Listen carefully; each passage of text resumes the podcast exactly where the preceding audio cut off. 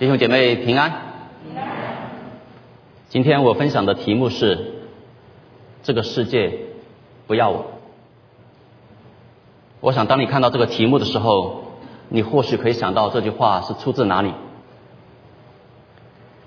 这是出自最近被广泛关注的一件令人愤怒的、令人悲哀的罪恶。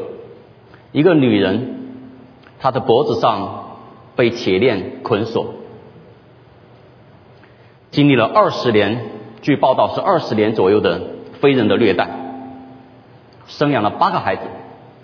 当人发现他的时候呢，寒冬腊月，他衣着单薄，几乎满口的牙齿脱落，他面前摆的是残羹冷饭，被铁链锁在一个破败的黑屋里面。面对镜头，他喃喃地说出了这样一句话：“这个世界不要俺了。”这是一句多么令人心痛、多么令人悲哀和绝望的一句话。这个世界不要我了。然而，这样的罪恶一件一件的曝光出来，我们不禁要问：这个世界到底怎么了？他面对镜头这样一句有气无力的喃喃自语。却重重的敲打在我们每一个人的良心上。难道我们可以视而不见，这个世界就充满美好吗？难道我们可以充耳不闻，这个世界就充满着未来吗？难道我们听不到隆隆的枪炮声吗？难道我们看不到难民的流离失所吗？难道我们看不到满目疮痍吗？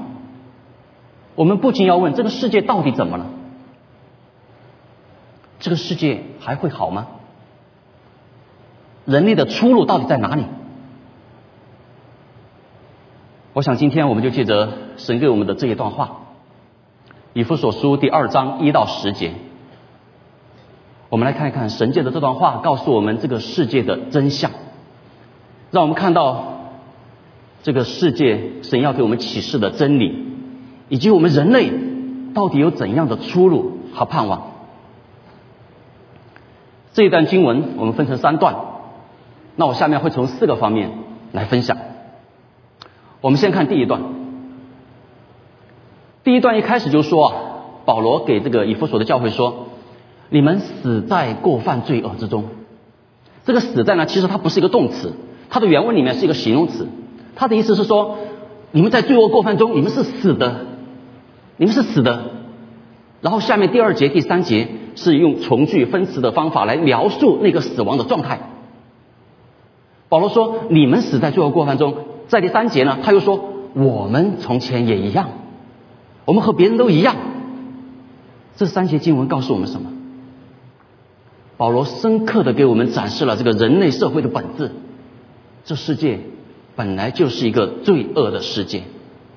所以我们看到这么多令人悲哀、令人叹息的事情。铁链女的事件，前段时间还有三亚自杀的刘雪洲事件，无论是外地的、远方的，还是我们本地的，一件一件的事情暴露出来，我们发现实在令我们震惊啊，让我们愤怒，让我们悲哀。因为这个世界本来就是一个罪恶的世界，这一件件的事情在提醒我们，我们生活的这个世界是一个罪恶的世界。在这个罪恶的世界里面，凡是被罪伤害的人，他们的心中都发出这一句悲叹。这个世界不要我了，这是我分享的第一点。这个世界不要我了，因为这本来就是一个罪恶的世界。我们再来看这三节经文。保罗一开始说：“你们死在罪犯过犯罪恶中，你们是死的。为什么说是死的呢？我不是活着的吗？”以弗所书的后面解释了，因为他们与神所赐的生命隔绝了。当人在罪恶过犯的时候，心地昏昧，心地刚硬，做事背离，他们与神所赐的生命隔绝了，他们与赐生命的神隔绝了，所以他们是死的。在下来的两节经文里面，描述了在这个状态中，这个世界有三股邪恶的势力在掌权，有三三股邪恶的势力掌控着我们。我们下面分别来看，第二节一开始，今世的风俗。那个时候，我们是随从今世的风俗。什么是今世的风俗呢？在新译本翻译的更清楚，就是世界的潮流，就是世界的潮流。我们我们不可否认，我们一出生在这个世界上，我们就受到这个世界很多习惯性的思维、社会的态度啊、传统的力量很强大的影响着我们。所以我们一打开电视，一打开网络，各样铺天盖地的渗透着这个世界的风俗。我们通过这些婚姻、恋爱、家庭这些剧去学习如何处理婚姻的问题，啊，通过宫斗剧去处理如何处理人际关系的问题。但是这些世界的观念充满着自以为意，充满着自私，充满着贪婪和骄傲。所以我们常常听到说，你看两个国家打仗，强调什么？这个世界的潮流是说胜者为王，败者为寇，但却少了正义。所以你看，婚姻之间，我们现在越来越学会是如何去算计，或者说如何自我保护，少了什么？少了婚姻之间那种真诚的爱，那种舍己和信任。我们在事业上强调出人头地，那就是因为高人一等。在生命中呢，我们强调说，OK，及时行乐，大不了一死百了。这些观念、这些世界的风俗在影响着我们的思想。我们说，这个世界的黑暗就像这个罪恶的土壤一样，它必然会长出罪恶的果子。铁链女事件反映出那个那那那个区域那个文化长期陈年的恶俗，极其的冷酷、极其的残忍和自私，为着所谓的传宗接代的思想，为着所谓的香火蔓延，一代一代的生在罪恶里面。结出这样罪恶的果实，这是世界的潮流。每一个人生长在这个世界上，就受到这样世界的今生的风俗的影响。第二节接下来说，第二股邪恶的势力就是顺服空中掌权者的首领。那这句话的翻译呢，不是很清楚。其实这个首领呢，他既是空中掌权者的首领，他也是在我们心中运行着的那些什么啊，在罪恶中的人心中运行着的这些邪灵污秽的首领，那就是撒旦。吧，撒旦是什么呢？撒旦是谎言之父啊，谎言之父啊！从亚当夏娃开始，他就他故意的就挑唆人去走向罪恶，挑唆人去远离神，这是第二股邪恶的势力，第二股邪恶的力量。今天你看这个社会充满着谎言，不是吗？充斥着谎言，充斥着挑唆人远离神的这样的一些信息，这是第二股。第三股，我们看到第三节。那个时候我们会做怎么呢？随着肉体和心中所喜好的去放纵肉体的私欲。人的欲望是正常的，但是人的欲望里面有一个很可悲的，就是我们有犯罪的倾向。这个欲望会带领我们去自私的、以自我为中心的、贪婪的去实现自己的欲望。我们有这样一个罪恶的倾向，甚至跌破道德的底线。所以你看，一件一件的事情暴露出来。而且你看到这个第三节说。随着肉体和心中所想的，这里告诉我们一点：不光是我们肉体的欲望，当我们在罪恶中的时候，连我们的心中所想的“心中”这个词，它的意思就是思维、理智、意志，就是你的思想逻辑都是在罪恶里面的。所以你会发现，犯罪的人他用很强烈的逻辑为自己辩护，说的振振有词，不是吗？因为肉体和心中所想的这个思维意志都被罪恶所影响。所以那个时候，我们看到人在罪恶过犯中的时候。在这样一个罪恶的世界里面，被这样三股邪恶的势力所掌控。所以有一个神学家哈，他一个是神父，卡坦拉买萨啊，他说我们所面临的敌人呢，就好比是一个由世界、肉体和魔鬼组成的三国联军。三国联军啊，你看，你看这个世界是外在的，对我们影响；肉体是我们里面的，魔鬼呢在空中超自然这个灵界掌权的。哇，海陆空三军作战，我们人软弱的人、局限的人根本溃不成军啊！我们在这样一个罪恶的世界里面被捆绑，所以今天的世人，我们以为我们有自由，但是我们有的自由，无非是在罪恶里面任意妄行的自由，因为我们生来就在这个罪恶的世界里面，我们有的只是伤害人和伤害自己的自由，那是一种虚假的自由。其实每一个人都被那种邪恶的势力所。影响所辖制、所管控，没有任何一个人在这个世界上可以做出中立的反应。每个人都受到这个世界的影响，这就是这段经文告诉我们的。因为经上说，全世界都握在恶者的手下，全世界经上说世人都犯了罪，我们每一个人来到世上，都在这样的一种光景里面。所以我们再来看这三节经文，保罗很清楚的用三节经文，清楚的让我们展示了人类堕落的本质。这个世界是个罪恶的世界的本质，这是神告诉我们的真相。而且这段经文很有意思的啊，这个人称代名词的变化。你看保罗最开始他对以弗所的教会他说你们，你们，第三节的时候他说什么？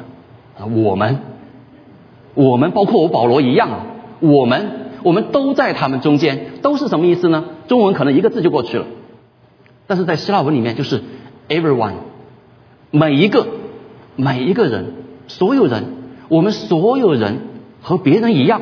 别人他的原文的意思就是余下的人，其他人。我们常常会说以色列犹太人是神的选民，我们基督徒是神拣选出来的，所以说其他是余下的外邦的。这里说和别人一样，我们和别人一样啊，本是可怒之子，本为可怒之子。本为是什么意思呢？就是按照本质，by nature，就是生来即是如此，生来即是如此。我们生来都是积蓄神的愤怒，所以这前面几节让我们看到，我们都是一样，我们生来都是罪人，我们曾经都死在罪恶过犯里面，而且现在我们只要还活在这个世界上，我们就受着这三股邪恶势力的搅扰。所以前面三节经文神让我们去思想，思想我们自己的罪性，深刻认识到我们自己的罪的时候。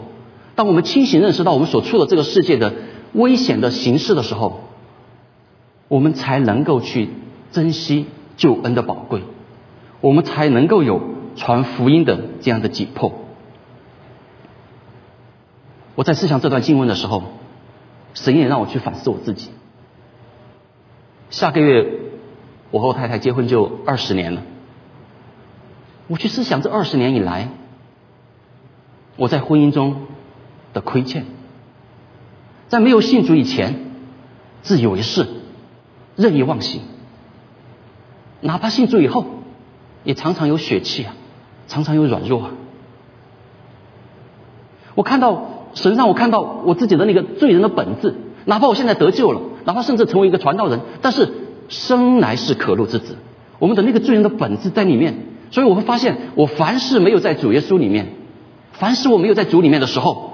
我的所思所想所言所行，或多或少对婚姻造成的是什么？都是伤害啊，都是伤害啊！我没有用一条铁链捆在我太太的身上，捆在我太太的脖子上，但是神让我看到，我也如何曾经用不饶恕、不包容、用挑剔、用计较，像铁链一样锁在我太太的身上，锁在我们的婚姻关系里面。耶稣，主耶稣已经接纳他了，但是我却可以因为生活习惯不一样，我就抱怨挑剔。主耶稣都已经赦免他了，但是我却可以因为没有达到我的标准，我就不包容他。主耶稣已经为他舍命上十字架了，但是我却因为自我，还去斤斤计较谁多做一点家务，谁少做一点。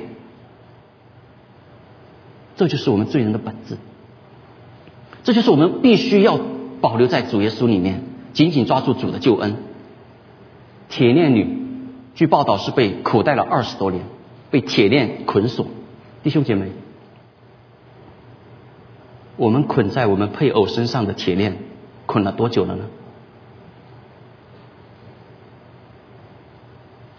在我们婚姻关系，在我们人际关系中的那样罪恶的铁链，捆了多久了呢？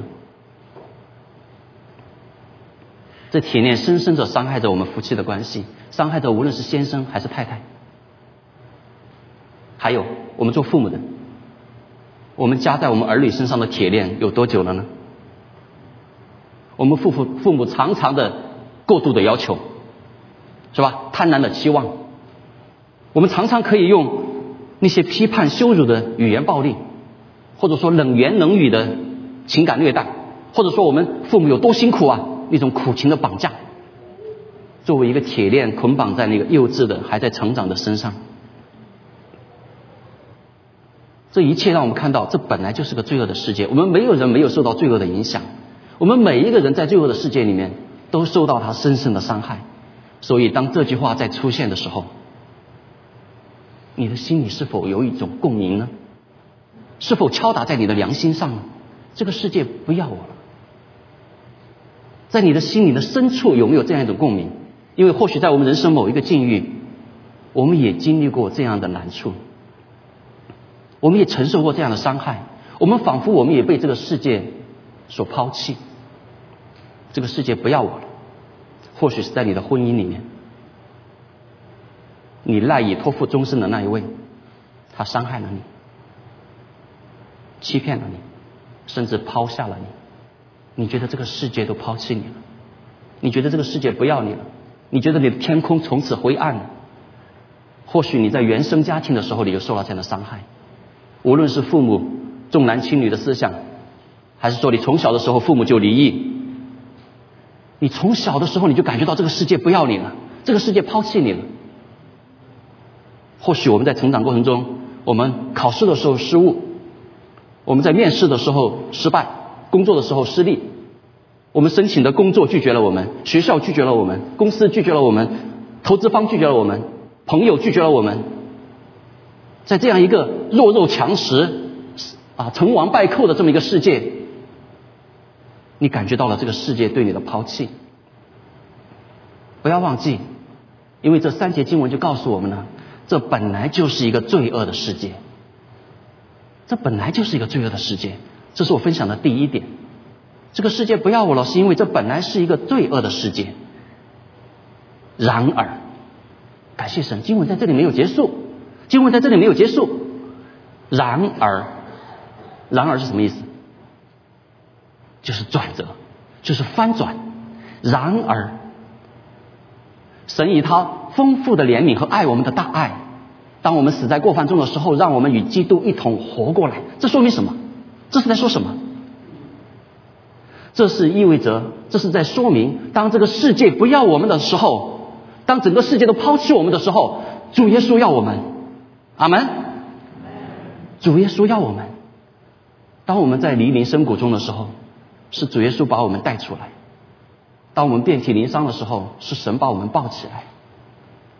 这个罪恶的世界不要我们的时候，这个罪恶的世界抛弃我们的时候，有一个新的世界向我们敞开。那是一个爱的世界，那是一个光明的世界，那是爱子的国度。阿门。这是我分享的第二点。这个世界不要我了，然而主耶稣要我，主耶稣要你，他要给你。丰盛的新的生命。我们再来看这段经文，所以到了第四节的时候就是一个转折。到了第五节的时候，告诉我们一同活过来。第五节呼应了第一节，那个时候我们都死在过犯中，罪恶过犯中。然而，其实从一节到五节，真正的关键的主动词就在第五节，一同活过来。在第一节和合本翻译啊，后面有一段说的是他叫你们活过来，原文中没有那个短语，但这样的翻译没有错。他挪用了第五节的这个短语，意思是对的，但是从希腊文的原文的这个文法上，我们看前面都是在讲述那个罪恶的死去的世界，那个死去的生命状态，而真正的翻转是在第四节开始到第五节，主要的动词是一同活过来，这就是然而，主耶稣可以让我们一同活过来，这就是出死入生，这就是复活的能力。我们看到这个翻转。原来我们是死的，现在我们活过来。原来呢，我们是顺服空中首领者哈，那个撒旦。原来我们是和谁产生关系？我们是和那恶者，是和那撒旦产生关系，是个什么关系呢？是一个被奴役、被辖制的关系。但是现在呢，我们是与耶稣基督产生关系，和这位至圣至美的慈爱的神产生关系，而且是什么关系？与他一同坐在天上，天呐，你能想象吗？你可以和耶稣一同坐在天上，你是产生这样一个关系。原来呢，我们是可怒之子，神对我们的态度是愤怒，我们在继续愤怒。现在呢，现在神对我们的态度是丰富的怜悯，是爱我们的大爱。这是何等的一个翻转！这是何等的一个翻转！这说明什么？这说明我们这些原来死在罪恶过犯中的人，我们生来就是可怒之子，生来就在撒旦、世界、肉体的私欲这样的三股势力的捆绑下，积蓄着神的愤怒。然而，如今却得到了神的大爱，得到了神的怜悯。我们与主一同活过来，与主一同坐在天上，这是什么？这是什么？这就是恩典呐！这就是恩典，恩典就是我们完全不配有的，靠我们自己完全不可能有的，因为我们生来就是罪恶之子，我们生来就在罪恶的势力辖制之下，靠我们自己做任何事情都没有意义。抱歉，我用一个很不雅的比喻，就好像苍蝇在粪坑里面飞起来，不断的搓手，它再怎么搓手都洗不干净的。因为他每一次降落，每一次休息，都在那个环境里面。我们必须要脱离那个地方，只有神来把我们一把拉出来。这就是恩典，这就是恩典。所以我们看到经文往下，从四节、五节开始往下，不断出现了一个字，是吗？恩典，恩典。第五节说，我们得救是本乎恩呢。第七节说，那是他极丰富的恩典，是他向我们所施的恩慈。第八节再次重复，本乎恩，这就是恩典。恩典就是我们过去受尽了伤害，我们过去死在过犯罪恶中，我们过去心中发出那样的绝望的悲叹。然而，神带领我们活过来。有一位牧师 r o Archer，阿切牧师他说，所有在生活中经历的每件事，其实都是命运的头期款。上帝会使你的痛苦变为力量，使你的伤口变为智慧，使你的绊脚石变成垫脚石。如果你单纯的相信，这不只是一本好书，不是教科书，而是神活生生的话语。你可能会说，这个牧师说话是不是说的太轻巧了，对吧？坐着说话不腰疼。那是因为我们不了解他的背景。在他还是在他妈妈还是小孩子的时候，他的爷爷就进了监狱。啊，外公应该说外公哈就进了监狱，外婆呢脑瘤重病失去了工作，所以说他的妈妈和三个哥哥呢都非常的困顿，落入了黑帮的手下。他的三个哥哥吸毒进入黑帮，他的妈妈十四岁就成为了妓女，十六岁的时候就怀了一个孩子。妓女是不允许害孩子的，是不是？那些坏人就把他推下楼，踢他的肚子啊，给他灌药，给他灌酒，要把那个孩子打掉。那个孩子没有死哎，活下来了，但是早产，器官发育不全，很多器官没有，严重的学习障碍，严重的受到很大的伤害。没错，这就是他，这就是他，他的生命完全死在过患罪恶中，不是他自己的，也是整个世界的，他完全没有希望，完全没有未来。他出生就是个错误，他的出现就是个错误，他觉得这个世界不要他了。因为在他的面前，他的妈妈被打，他的三个舅舅在吸毒，他的外公在监狱里面，这个世界对他没有任何意义。十岁的时候，他实在忍不住了，因为他受尽了虐待，受尽了从小的这样的暴力。十岁的时候，他用枪指着自己的头，他要结束自己的生命。然而，然而，还记得刚才那个经文？然而，神让他与基督一同活过来。神使用了一个天使。一位基督徒的老师把神的话语带到他的生命里面，每天陪他读圣经。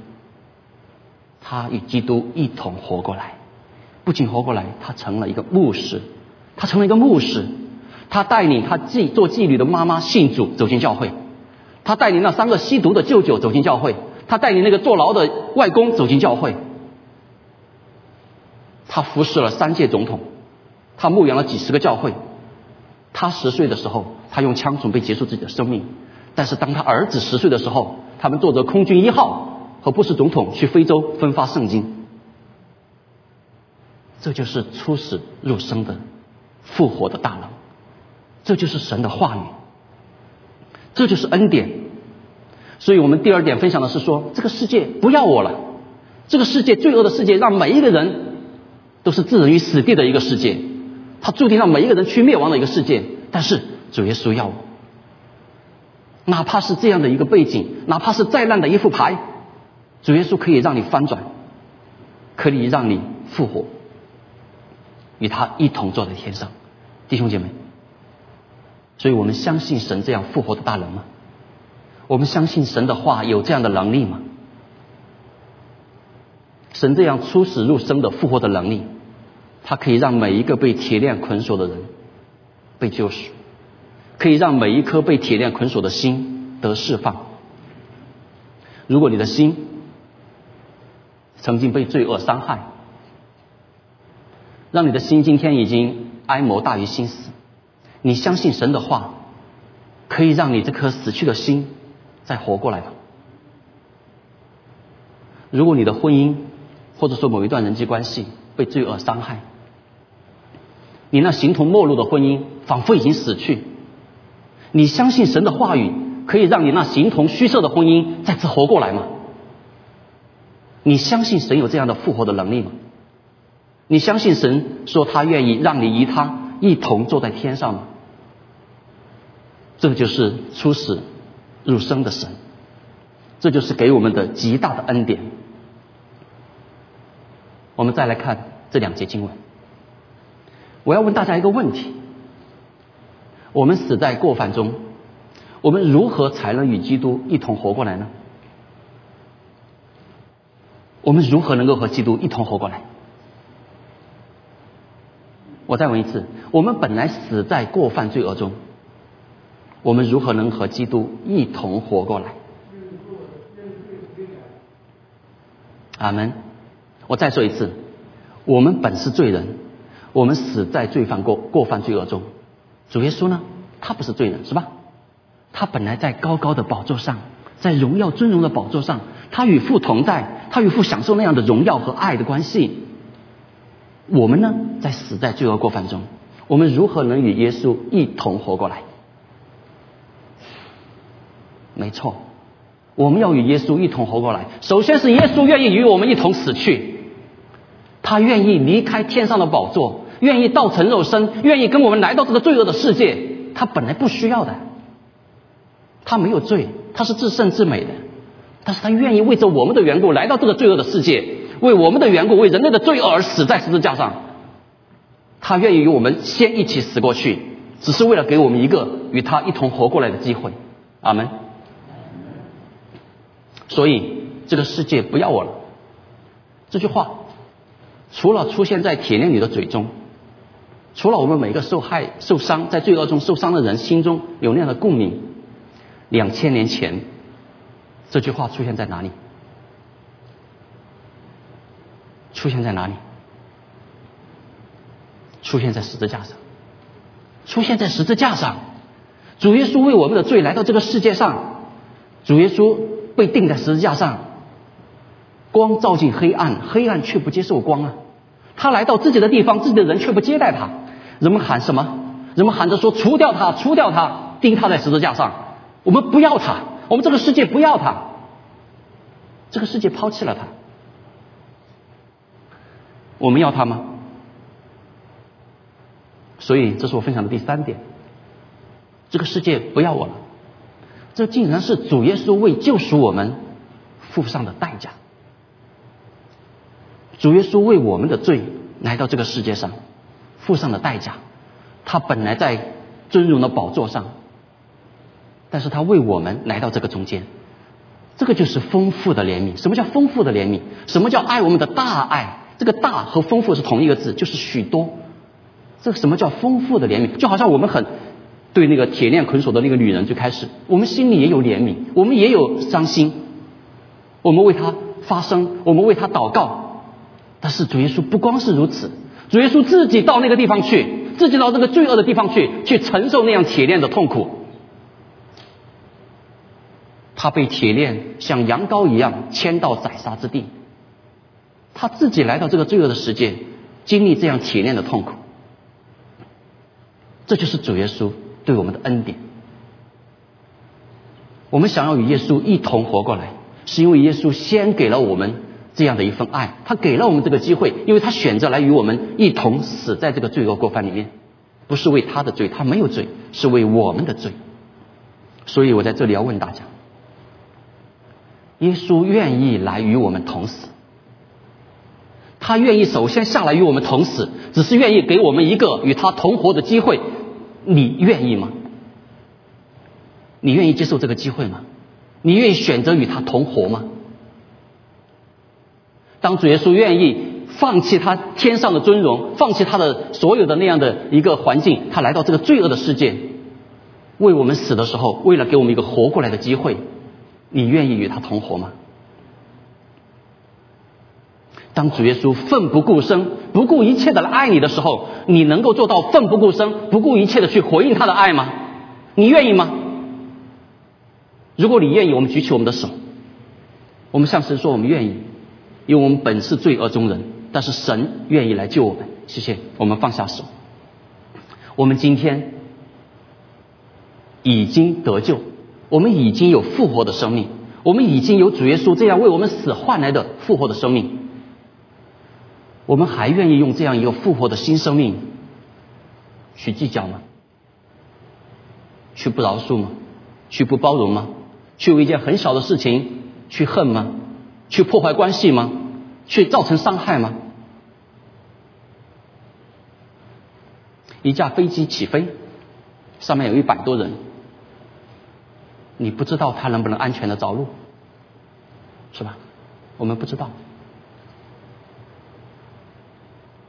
你晚上脱了鞋上床睡觉，我们也不知道第二天还能不能再穿上这双鞋。我们的时间不多啊，我们的时间不多的。我们有着主耶稣给我们复活的生命，与他同在天上的那样复活的生命。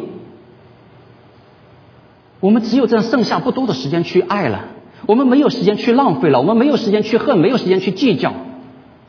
如果你真的举起手，你说主啊，我愿意。与你同活，我愿意得到你这样复活的生命，请你回去告诉你爱的人，你对他说：“我没有时间浪费了，我已经没有再多的时间来爱你了，不够时间的爱你，不要再浪费时间了，去饶恕，去包容，去舍己，不要在那三股邪恶的势力里面再浪费主耶稣给我们这样的生命，这个就是行善，这就是下来的经文说，这是主。”给我们造成的是为了让我们行善，这是神所预备叫我们行的。预备叫我们行的这个行呢，它其实在前面已经出现过了，这是第十节了。它呼应的就是前面的第二节。这个行事为人和下面这个行是同一个字，也就是说我们在罪恶过犯中的时候，我们那时候是如何行的呢？是这样行的。是行在那三股邪恶的捆捆绑辖制里面，但是现在呢？神说你们已经得了耶稣给你们复活的生命，你们要去行神看为善的、神看为美的，要去行所预备让你们行的，这是一个呼应。那我们用神这样的生命，我们在行什么呢？让我们去思想。那我们还要思想一个问题：什么是？神预备叫我们行的，当然我们刚才说到了我们的恩慈良善啊，我们的很多很好的行为，这都是神要我们去行的。这不是我们得救的根本，因为我们自己是罪恶过犯中，我们没有好的行为。但是神救了我们，神在基督里面给我们重新的一个创造，我们有新的生命，所以我们去行神让我们要行的一些好的。那什么是神预备叫我们行的呢？在以弗所书的前面有一个提示。在第一章的时候就说，那照着他自己所预定的美意，照着他所安排的，这是他预定的，这是他安排的，是什么呢？就是使天上地上一切所有的都在基督里面同归为一。这说明什么？这说明神让我们要去行的一件很重要的事，就是让福音传遍地极，让所有人，让万民成为主的门徒。因为不是只有我们才死在过犯罪恶里面啊，所有人呢，全世界所有人呢，如果没有耶稣，每一个人都在罪恶过犯里面都是死的。所以，难道只有一个铁链女在发出这样的哀叹吗？这个世界不要我了。你有没有听到有多少人在罪恶里面，在他的内心的绝望的深处发出这样一句哀叹？因为没有耶稣，他没有出路。你有没有听到这样的呼喊？耶稣基督已经来到这个罪恶的世界，已经为了给我们一次机会，他自己来承受了这个世界不要他了的这样的气绝，让我们可以有这样出死入生的恩典。可是他们知道吗？他们知道吗？哪怕他们在我们的朋友圈里面，哪怕他在我们的通讯录里面，在我们的办公室里面，在我们的家里面，他知道吗？这是我要分享的第一四点。这个世界不要我了。你是否听到有多少灵魂在绝望中这样的悲叹？这个世界不是只有一个铁链女在这样的发出这样绝望的声音，不是，太多了，太多了。他们在内心深处发出这样的。绝望的呼求，就像保罗听到马其顿的呼声一样，你有听到这样的呼唤吗？弟兄姐妹，你有听到这样的呼唤吗？或许不是用我们的耳朵，是用我们的心，因为这是他们在灵魂深处的呼唤。或许你看到他仍然面带微笑，或许你看到他岁月静好，或许你看到他一切都很丰完美，但是。夜深人静的时候，当他自己扪心自问的时候，当我们也明白神启示的真理的时候，我们知道他的内心深处，在他想到他那种走投无路的关头，在那种绝望的处境，他心中都有这样一个呼唤，因为这个罪恶的世界抛弃了他，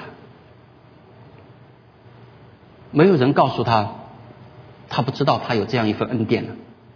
我们怎么忍心不告诉他呢？我们怎么忍心任由他被铁链捆锁，而不去把这个恩典的福音告诉他呢？大家或许有些人知道，感谢神，两年前那时候神开路，我在网上给一些人传福音，当时就联系到了有一位朋友，这位朋友很小我们就认识，从小就认识，但是后来没有什么接触，但是我们仍然保持着这个在在在这个通讯录里面，我就去邀请他。寒暄几句，他就说了一句话。我看他的朋友圈是很好的呀，生活很很很雅致的，啊，非常的好的。但是只说了几句话以后，他告诉我说：“他说我这样的人还有救吗？”他说我这样的人还有得救吗？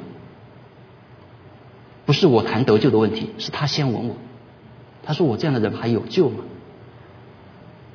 原来我才知道，他内心深处这么多年经历了多少的苦难，经历了多少的难处，甚至在某一年他几乎要是决定决定结束自己的生命，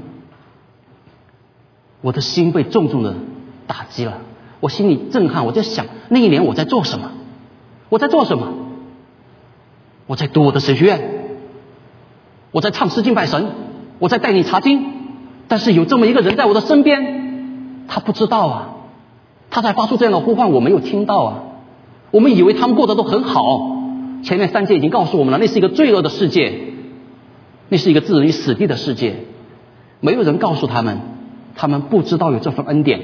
主耶稣已经为他们来死在十字架上，给他们一个同活的机会，但是他们却不知道，因为我们没人告诉他，这个世界不要我了。这是人心里发出的绝望的话。然而我们这些人呢？我们正是要把给人盼望、救赎的神的话语带给那些在绝望中的人呢。还记得刚才这位牧师吗？他因着神的话语而翻转。他说：“如果你把神的话语放在一个小孩的心里，放在妓女的心里，放在读音者的心里，神就会做工，神就会动工。”他说：“耶利米说，他的话像火，能打碎磐石的大锤。现在这个不会说话的小男孩，因为他从小受了伤害，他严重的口吃，严重的学习障碍。他这样一个不会说话的小男孩，他一定开口传讲耶稣，传他大人的话语。你们不只改变一个人，而是改变整个世代，下一个世代，又下一个世代。阿门。这是我今天。”借着这段经文分享的四个方面，分享的四点，这个世界不要我，因为这本来就是一个罪恶的世界。这个世界不要我了，然而主耶稣要我，神要我们，这个世界不要我了。这竟然是主耶稣他自己来这个世界上经历了世界的气绝，为我们付上了代价。这个世界不要我了。你是否听到有多少的灵魂还在发出这样绝望的呼求？我们听到了吗？让我们一起来低头祷告。